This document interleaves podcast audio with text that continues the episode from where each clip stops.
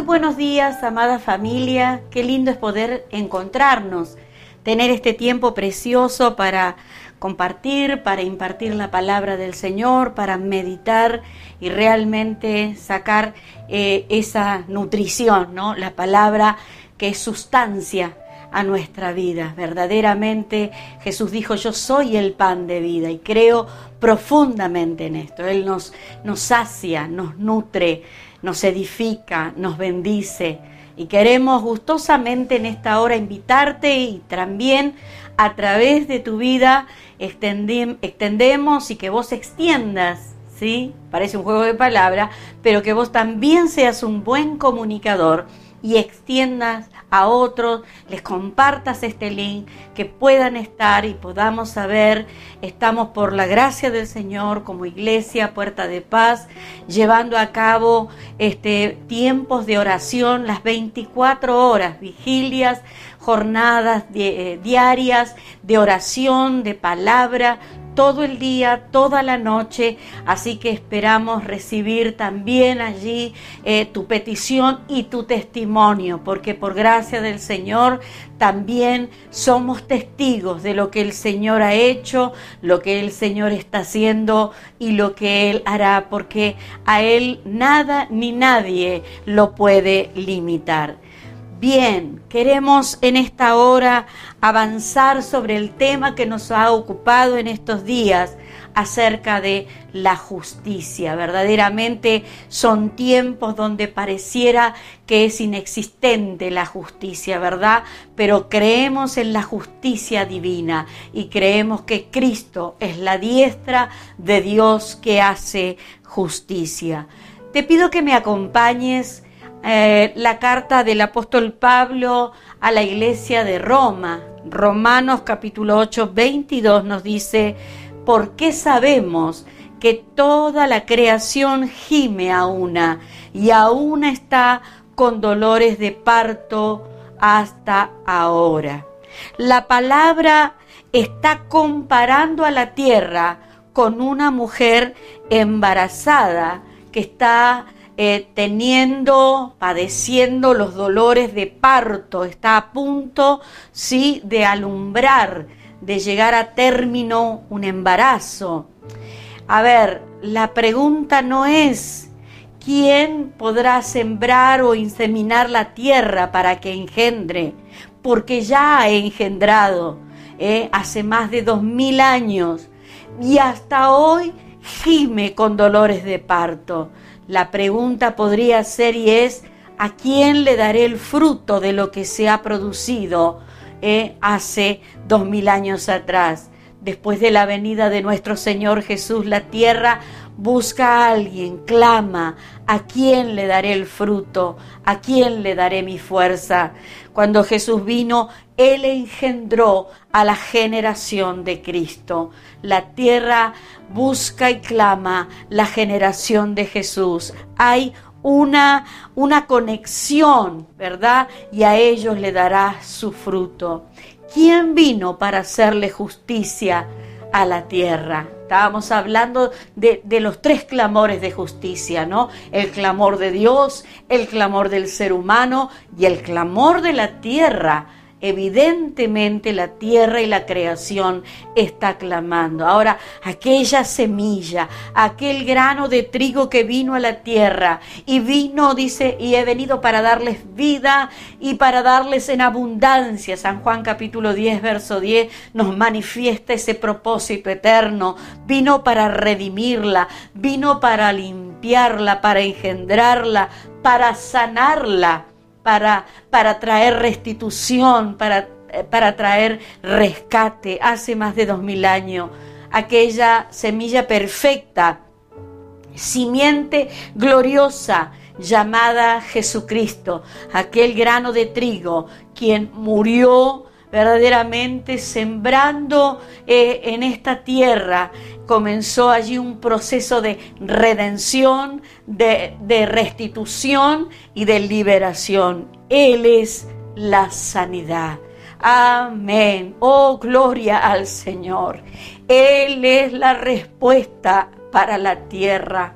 Cuántas veces nosotros maldecimos, no solo con nuestro accionar, sino no tal vez con el accionar, pero con las palabras. Alguien dijo que nosotros deberíamos ser cuidadosos de, la tierra, de la creación, más que aquellos que militan en diferentes organizaciones, ONG, en defensa ¿no? de la naturaleza, en defensa de la creación. Y nosotros pareciera no importan, importarnos, porque por muchos años vivimos con una mente escapista, ya nos vamos, ya nos vamos, y no dejamos de reconocer que el Señor viene, está a las puertas y que su venida eh, la creemos y la confesamos. Pero cuando Cristo vino, la tierra estaba en tiniebla, estaba en oscuridad, estaba en, confusión, en desorden, vacía como en los primeros días. No había un justo, no había quien buscara a Dios, no había uno que eh, entendiera. Y yo quiero referirme a esto tan glorioso, ¿no? Estamos a días de celebrar la Navidad. Algunos que no, que sí, que no se sabe, qué sé yo, qué sé cuánto. Yo prefiero, prefiero celebrar y quiero celebrar y decido celebrar que alguien glorioso, maravilloso nació. Aleluya, llamado Jesús portando al Cristo poderoso, al Mesías que vino, la luz del mundo, que nació, que se manifestó y en ella, eh, en ese nacimiento, en esa, eh, en esa tremenda eh, manifestación, ¿verdad? Allí se manifestó la justicia de Dios para la tierra. Navidad podemos tener esas fantasías y ver a unos y a otros y no estamos aquí, no es mi idea hablar en contra de lo que usted cree o piensa. Lo que quiero expresar es lo que creo. La Navidad puede y debe traerme. Eh, para nosotros, dijo alguien, todo el año es Navidad, porque nos trae el recuerdo más maravilloso. Eh, para algunos es bueno, se trata de comer en familia, de como le llaman hoy los muchachos, la juntada, y que justamente hoy no se puede hacer debido a todo lo que se está y ha estado viviendo por esta pandemia. Pero no, no, no el recordar el nacimiento eh, estaba en penumbra, la tierra estaba en oscuridad y Jesucristo vino a traer libertad, a sanarla, a responder a su clamor. La tierra tenía una orden desde el principio. Cuando Dios crea los cielos y la tierra, eh, se produce en ella una identidad como de mamá, como de mujer, de esposa. Por eso los maestros de la escritura nos dicen, ¿no? Que la Biblia permanentemente compara la tierra con una mujer. Y aquí encontramos en Romanos capítulo 8, 22, que la creación gime a una y a una está con dolores de parto, ¿no? Esperando la adopción, esperando la redención, la, la redención. Pero glorioso es el Señor, dice, ¿no? Porque en esperanza fuimos salvos, la esperanza que se ve no es esperanza, porque lo que alguno ve, ¿a qué esperarlo? Pero si esperamos lo que no vemos con paciencia, lo aguardamos. Y de igual manera, el Espíritu nos ayuda en nuestra debilidad. Pues qué hemos de pedir como conviene, no lo sabemos, dice el verso 26 del capítulo 8 de Romano, pero el Espíritu con mayúscula, ¿no? El Espíritu Santo mismo intercede por nosotros con gemidos indecibles. Qué tremenda esta palabra. Oh, gloria a Dios. La Biblia dice que cuando Caín mató a Abel, Caín volvió a ser labrador de la tierra, pero ya había una maldición que cae sobre él. Y la tierra nunca más te dará su fruto, nunca más te dará su fuerza. La tierra nunca más te respaldará. ¿Por qué?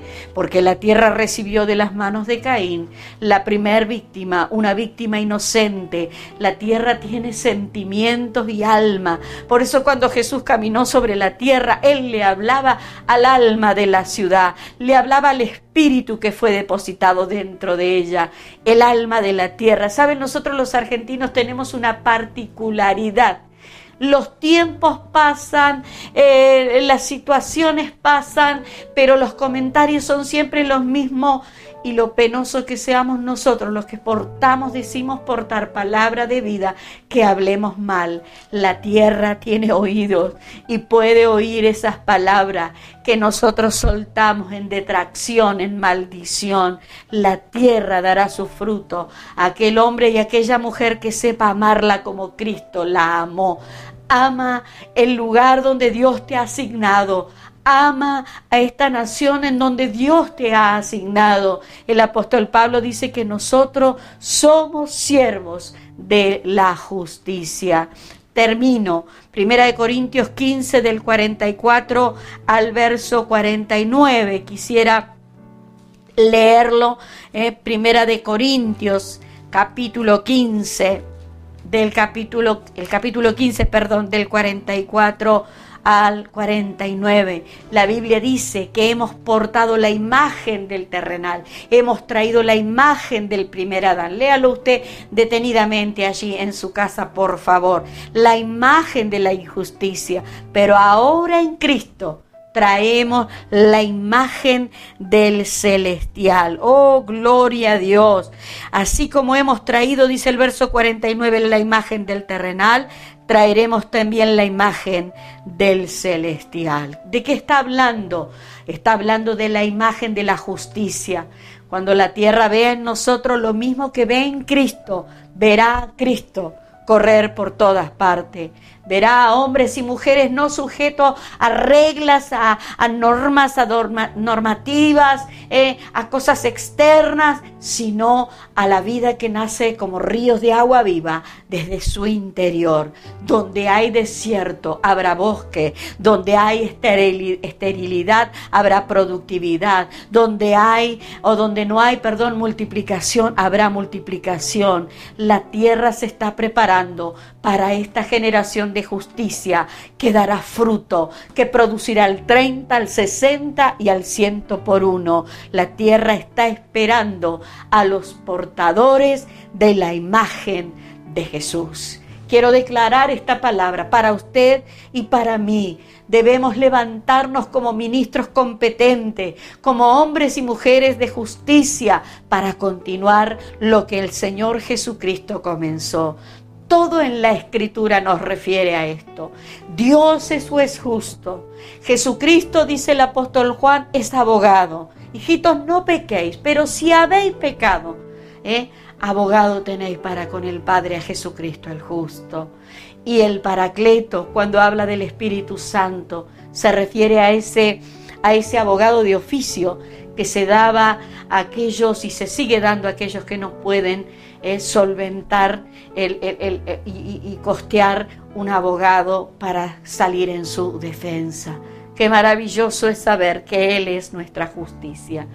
Aleluya, aleluya, aleluya. Oh, gloria a Dios allí donde estás. Si hay en ti este clamor, justicia, Señor, hazme justicia de mi adversario. No mi justicia, que puede llegar a traducirse en venganza. No, no, no, no. Tu justicia, lo que es justo para ti. Gracias te damos, Padre.